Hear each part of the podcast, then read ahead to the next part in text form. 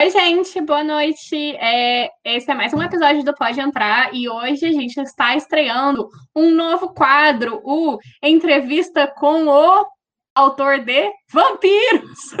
É, Anne Rice não processa a gente. É o seguinte, eu tô aqui, estamos eu, Laura Paul e a Solane Quioro, é, que somos duas das apresentadoras é, regulares do Pode Entrar, e a nossa convidada, Rebeca. E hoje a gente está aqui para conversar um pouquinho sobre o conto da Rebeca, tudo que pode dar errado, e é um conto sobre vampiros. Uh. E agora eu quero convidar vocês para mais um Pode entrar! Pode entrar!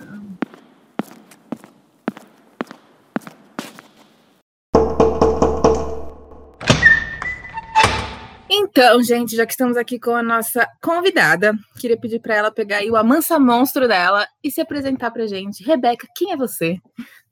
Oi, gente, meu nome é Rebeca de Arruda. Eu sou autora de Tudo que Pode Dar Errado. É uma fantasia sáfica. Eu acho que se encaixa no termo romantasia, que eu vi hoje no Instagram da Bárbara, que também é host do podcast. E fala sobre a Carol, e ela estudou muito para ser uma caçadora de monstros, mas que terminou sendo a garota do saque. Então ela vê todos os colegas dela é, enfrentando monstros, exorcizando assombrações pelo Recife, enquanto ela está presa atrás de uma mesa no escritório.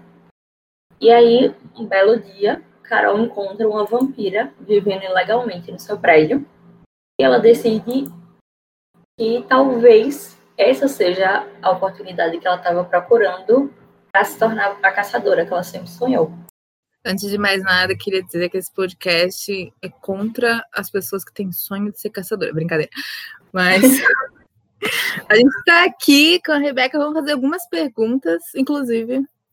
É, a primeira pergunta tem a ver com isso de, de, caçador, já que o, o, o conto, né, fala muito sobre isso, né? Porque uma personagem é caçadora do saque, mas é caçadora, e a outra é a vampira.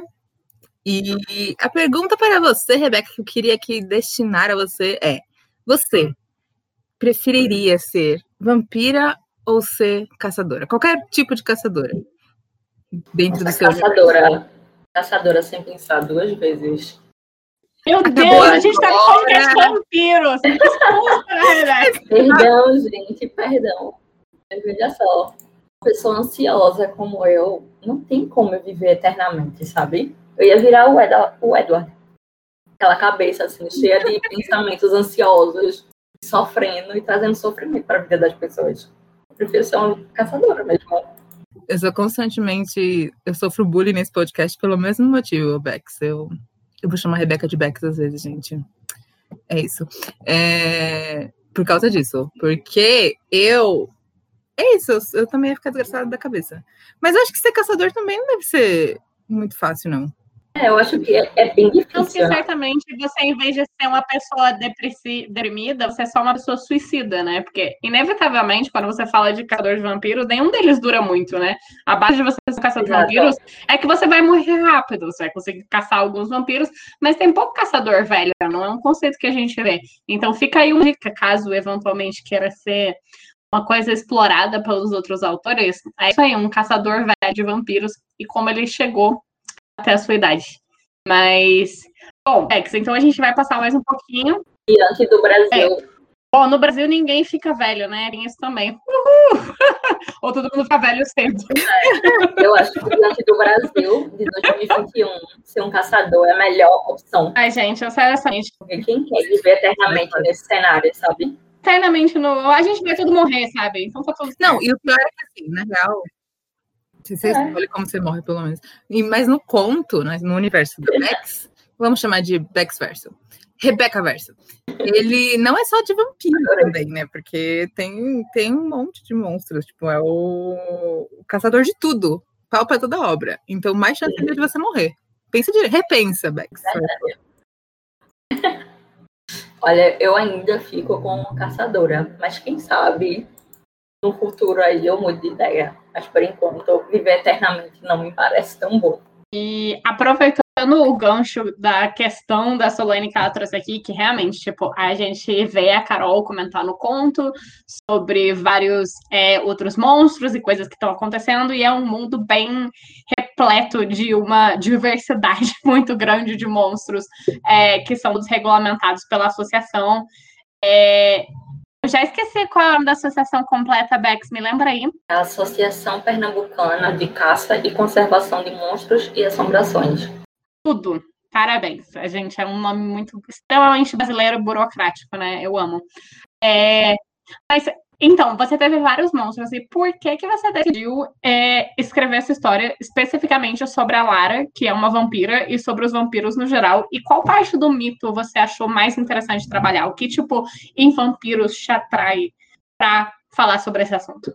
Eu acho que não tem como responder essa pergunta sem falar das referências que me fizeram chegar a essa história.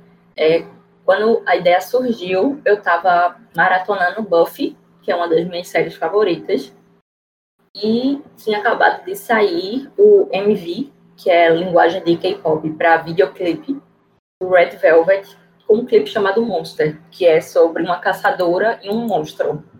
E eu fiquei pensando muito sobre essa dinâmica de caçador e monstro. Isso também está bem presente em Buffy, né? Porque a Buffy só se envolve com o vampiro. E eu fiquei pensando, nossa, e se essa dinâmica fosse entre duas mulheres? Eu acho que seria bem interessante. E como é que um vampiro ia sobreviver em Recife, com esse sol que faz o tempo todo, sabe? Até de noite faz sol. Não tinha como um vampiro sobreviver aqui. Essa então, é uma excelente criar resposta. várias coisas.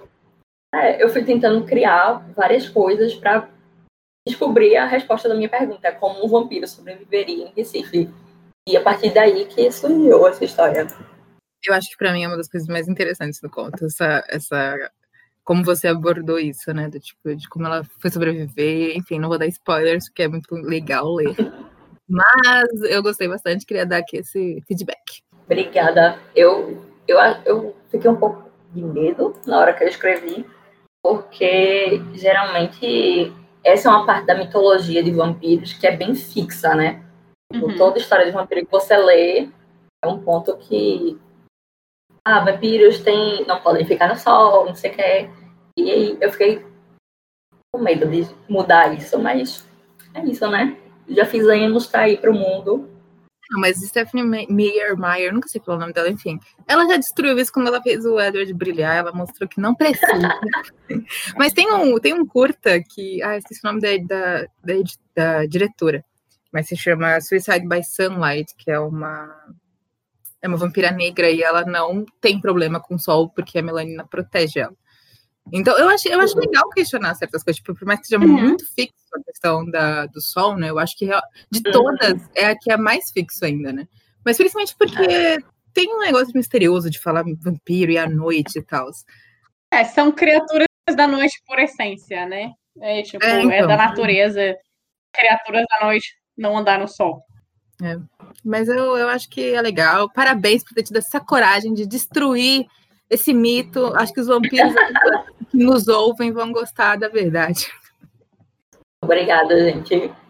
espero que Stefan e Damon Salvatore também estejam bem orgulhosos de mim. Que vampiros podem sim andar no sol. Obrigada, Begs, por me validar, que tá falando de Vampire Diaries faz uns dois episódios e ninguém me apoia nesse podcast. Chega. Eu comecei a rever Vampire Diaries por causa de você só. Eu tava ouvindo os episódios, você sempre comentando, aí eu comecei a rever. Amiga, eu parei de rever, porque chegou na quarta temporada, eu lembrei porque eu parei da primeira vez. Mas enfim, isso é outra história para outro momento. Próxima pergunta que eu achei assim, outra pergunta que quando eu tava lendo eu pensei, gente, eu preciso perguntar isso. Tem um certo momento a gente vê a representação da Lara, que é essa vampira, que é cheia de coisas fantásticas. É, uma das representações é o momento que ela corre, como Naruto. Eu me perguntei, é uma característica dos vampiros do seu universo correr como Naruto ou é, é algo só da Lara? A Lara é otaku ou todos os vampiros correm como Naruto? Responda essa questão. Não, esse é o jeitinho da Lara mesmo. Os outros vampiros correm, correm de um jeito mais normal. Mas a Lara, ela tem essa questão sobre ela, que ela, ela não é otaku, mas ela conhece muitas pessoas otakus e não sei, eu acho que isso acabou refletindo. Eu, eu não assisto Naruto, então assim, o que eu sei são referências e amigos que vão compartilhando assim. E o, a questão do correr como Naruto, para mim sempre foi muito forte assim. Era a primeira característica que eu lembrava quando falavam de Naruto. E aí, quando eu fui escrever a cena e a Lara precisava correr para chegar lá, eu disse, meu Deus, ela precisa correr, que nem um Naruto para poder chegar lá, ela precisa ir muito rápido. Eu amo que definiu que corre muito rapidamente, o que eu duvido que seja verdade, mas tudo bem, a gente finge que sim, né? Eu acho que sim. Eu, eu, não sei, parece, não sei, eu não sei explicar, mas na minha cabeça faz sentido. E falando um pouco mais da mesmo da história da Lara e da Carol Pex, é, você falou um pouquinho sobre você ter começado a pensar nessa história e sobre vampiros especificamente, tipo, ah, o que aconteceria quando vampiros se mudassem para Recife. Mas o que você acha? É, como você especificamente escolheu a Lara e a Carol para serem suas protagonistas? Tipo, o que, que você vê de especial em cada uma e que fez essa história realmente tipo, se destacar para você? Então, no começo, a história ia ser só sobre a Carol. Sobre todos os desafios e ansiedades dela sendo a garota do saque no meio de vários caçadores de monstros de verdade. Mas eu senti que a história estava incompleta, porque eu gosto muito da Carol como personagem. Eu acho que ela ela tem força, mas eu acho que ela precisava de um complemento a ela, uma pessoa que fosse tão importante quanto ela na história, mas que fosse meio que o oposto dela para que as diferenças dela, as ansiedades dela ficassem mais evidentes. Eu também, eu, quando eu comecei a escrever, eu sabia que precisava de um romance, porque o mundo fica melhor com romances. Porque você é canceriana, né? Fala, fala a verdade aqui para os ouvintes. Exatamente. Meu lado canceriana não me deixa escrever uma coisa assim romance. Então, eu comecei a pensar quem seria essa pessoa que seria o contraste para Carol mas que tivesse a sua própria história, que fosse uma pessoa completa e que fosse uma vampira. Na minha cabeça sempre foi uma vampira. Acho muito também pela influência de Buffy que eu estava assistindo. Então, é a Lara. Ela só surgiu na minha cabeça. Disse, é ela que precisa aparecer nessa história para trazer um pouco mais de conflito para Carol e para tirar ela dessa vida de presa no escritório, só cuidando de burocracia e meio que forçar ela a realmente botar a cara no mundo e ir atrás das coisas. E a gente viu também que você criou um universo muito rico. Inclusive, queria deixar aqui a, a, a nota de que eu pedi no episódio passado para vampiros me transformarem, que hoje eu aceito virar vampiro. Demorei dois anos, você vai chegar lá então também. Mas eu não quero ser transformada pelo Guilherme de São Paulo, que, sei lá, é Faria Limer. Tem muito cara de ser Faria Limer. Então, Ai, por favor, um vampiro gente boa. Falando sobre o Guilherme, enfim, eu acho que o universo que você criou é muito rico de personagens, essa questão do, dos vampiros, né? O grupo de vampiros desse cara de São Paulo, é, a perna cabeluda, os personagens que não são vampiros, né? O vizinho, e a própria uhum. associação em si, eu acho que é, é, um ambiente muito rico. É um conto curto, né? Tipo, eu, eu não lembro agora quantas páginas tem, ele não é muito longo, mas dentro dele tem tanta riqueza dentro do universo que eu fico me perguntando aqui: vai ter mais, Bex? Você tem vontade de escrever mais? Talvez não sobre a Lara e a Carol, mas outros personagens, trabalhar mais dentro desse universo? Com certeza. É, eu já estou trabalhando em outra história dentro desse universo. É isso mesmo que e é uma coisa que eu quero uh, exclusivo! E eu sinto que tem muita coisa ainda que eu quero explorar dentro. Eu acho assim, o vampiro é uma figura que eu gosto muito, mas ainda é uma figura meio estrangeira, sabe? Então eu queria trazer mais criaturas e assombrações que fossem 100% pernambucanas. Porque eu não sei se todo mundo sabe isso, mas Recife é uma cidade que é considerada muito assombrada. Tem filme dedicado a isso, tem sites só sobre as assombrações que estão nas ruas do Recife. Se você chegar aqui numa época pós-Covid vacinado, você pode fazer um tour Recife Assombrado. Você entra lá no ônibusinho e você vai visitar vários locais da cidade que são conhecidos por ter várias assombrações. Então, assim, é uma coisa muito forte daqui. E eu quero também levar isso, porque eu acho muito interessante a cultura daqui. E eu acho que ela meio que se perde com o passar das gerações, porque são histórias que eu ouvi do meu avô, mas que eu não via pessoas da minha idade conversando sobre isso. Eu queria que fosse uma história acessível para os jovens, que mostrasse assim, tipo, a gente tem que ter orgulho da nossa cultura, porque a nossa cultura é muito rica. Tem muita coisa para a gente falar que a gente não precisa, sei lá. Eu estou escrevendo sobre vampiro, mas a gente não precisa só focar em vampiro e lobisomem. A gente pode falar da perna cabeluda, a gente pode falar da emparedada da Rua Nova. Sabe? Tem várias coisas para explorar e eu quero trazer elas à vida em breve. É, excelente resposta. Eu acho que você, como a Sol disse, foi um universo muito rico e muito legal. Eu acho que você mistura é, você descreve muito bem o Recife. Eu nunca estive no Recife, mas é quando eu tava lendo, eu realmente sentia, tipo, a sua atmosfera, o jeito que você. É, eu acho que a gente ainda tem ainda muito, tenta ocultar, tipo, as regionalismos, tipo, frequentemente, isso principalmente vindo de paulistas, né, que tentam sempre, tipo, uhum. suprimir a cultura alheia. Uhul, I guess. É, mas, e eu acho que, tipo, você fez de uma maneira, tipo, incrível, é super divertido, é muito legal ver uma coisa diferente, igual você tá fazendo nesse ponto. E, e realmente eu amo muito a história da, da Lara e da Carol. Eu amo o cachorro da, da Carol, chama Zé... José Augusto. José Augusto, é, José Augusto. José Augusto é tudo, eu amo cachorro com nome de gente.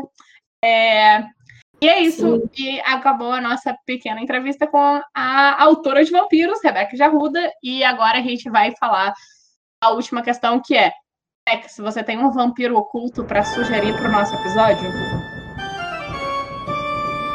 Sim, o vampiro oculto pode ser de qualquer lugar, né? Não precisa ser necessariamente do produto que a gente está falando aqui hoje. Não, o vampiro oculto Não. ele pode estar oculto em qualquer oculta cidade da ocultidão dele. Peraí. Meu Deus. Resumindo, pode. Pode ser de qualquer coisa. Resumindo, não pode entrar, a gente faz o que a gente quiser e o que a gente sentir no nosso coração. Basicamente, esses são os critérios para a gente fazer qualquer coisa. Então, conta aí. Então, meu vampiro oculto é o Fiuk no BBB. Uau, sim. sim. Uau. Eu acho que ele, você olha para ele, você vê que não tem assim uma gota de sangue passando por aquele corpo, sabe? Ele tá deteriorando com os dias. Eu acho que isso é a falta de beber sangue humano. Ele a tá, ele momento, tá... ele vai. É. A produção não tá dando sangue para ele, ele não tá querendo morder os, o resto da galera para não ficar feio. E ele tá morrendo. É, e tem câmeras, pois é, está definhando ao vivo. É, e ele é uma pessoa muito amarga, né? Eu acho que são os séculos que ele já viveu. Só isso explica. Só isso, só isso explica. Fiquem, fiquem, atentos para ver se vocês veem mesmo o reflexo do Fiuk no, nos espelhos da casa. Não E é isso, então, pessoal. A gente tem o nosso vampiro oculto. Eu quero agradecer você, Bex, por aceitar participar do nosso primeiro é, mini episódio entrevista com o autor de Vampiro. Eu acho que foi um experimento de sucesso e a gente espera que pode para replicar talvez no futuro mais vezes. E é isso aí, muito obrigada por fazer parte da família. Pode entrar. Eu que agradeço, foi tudo participado, pode entrar. Eu sou uma grande fã do Pode Entrar e já estou super animada para ouvir o episódio. Me chamem de novo quando quiserem falar do Fiuk Vampiro ou de outros vampiros. Estamos aqui. E obrigada mesmo, gente. Agora já está convidada para entrar, a gente não desconvida, não é mesmo? E... e é isso, bom saber que você é nossa ouvinte, uma das cinco, a minha mãe, a mãe da Laura. Mentira, gente. Tem... Minha mãe não ouve, não. A gente agradece a todos vocês que ouvem. Esperamos que tenham gostado da nossa entrevista. A gente, a gente espera que seja o primeiro de muitos. Prometemos melhorar, virar melhores, sei lá, Faustão, não sei quem entrevista bem aí, Marília Gabriel. Marília Gabriel. e é isso. Ah, nosso. E o nosso. Qual é o nome daquilo que a gente faz, gente? É informação de vampiro, a informação é só compre o livro da Bex, que está aí na Amazon. E hum. vamos divulgar o link, eu acho, em algum lugar, em todos os Sim, lugares. Vai estar no podcast, vai estar no link da bio, da bio do Pode, do Pode Entrar, vai estar tudo lá. Vocês podem comprar tudo que pode dar errado da Rebeca de Arruda na Amazon. E é isso, gente. Até o próximo episódio.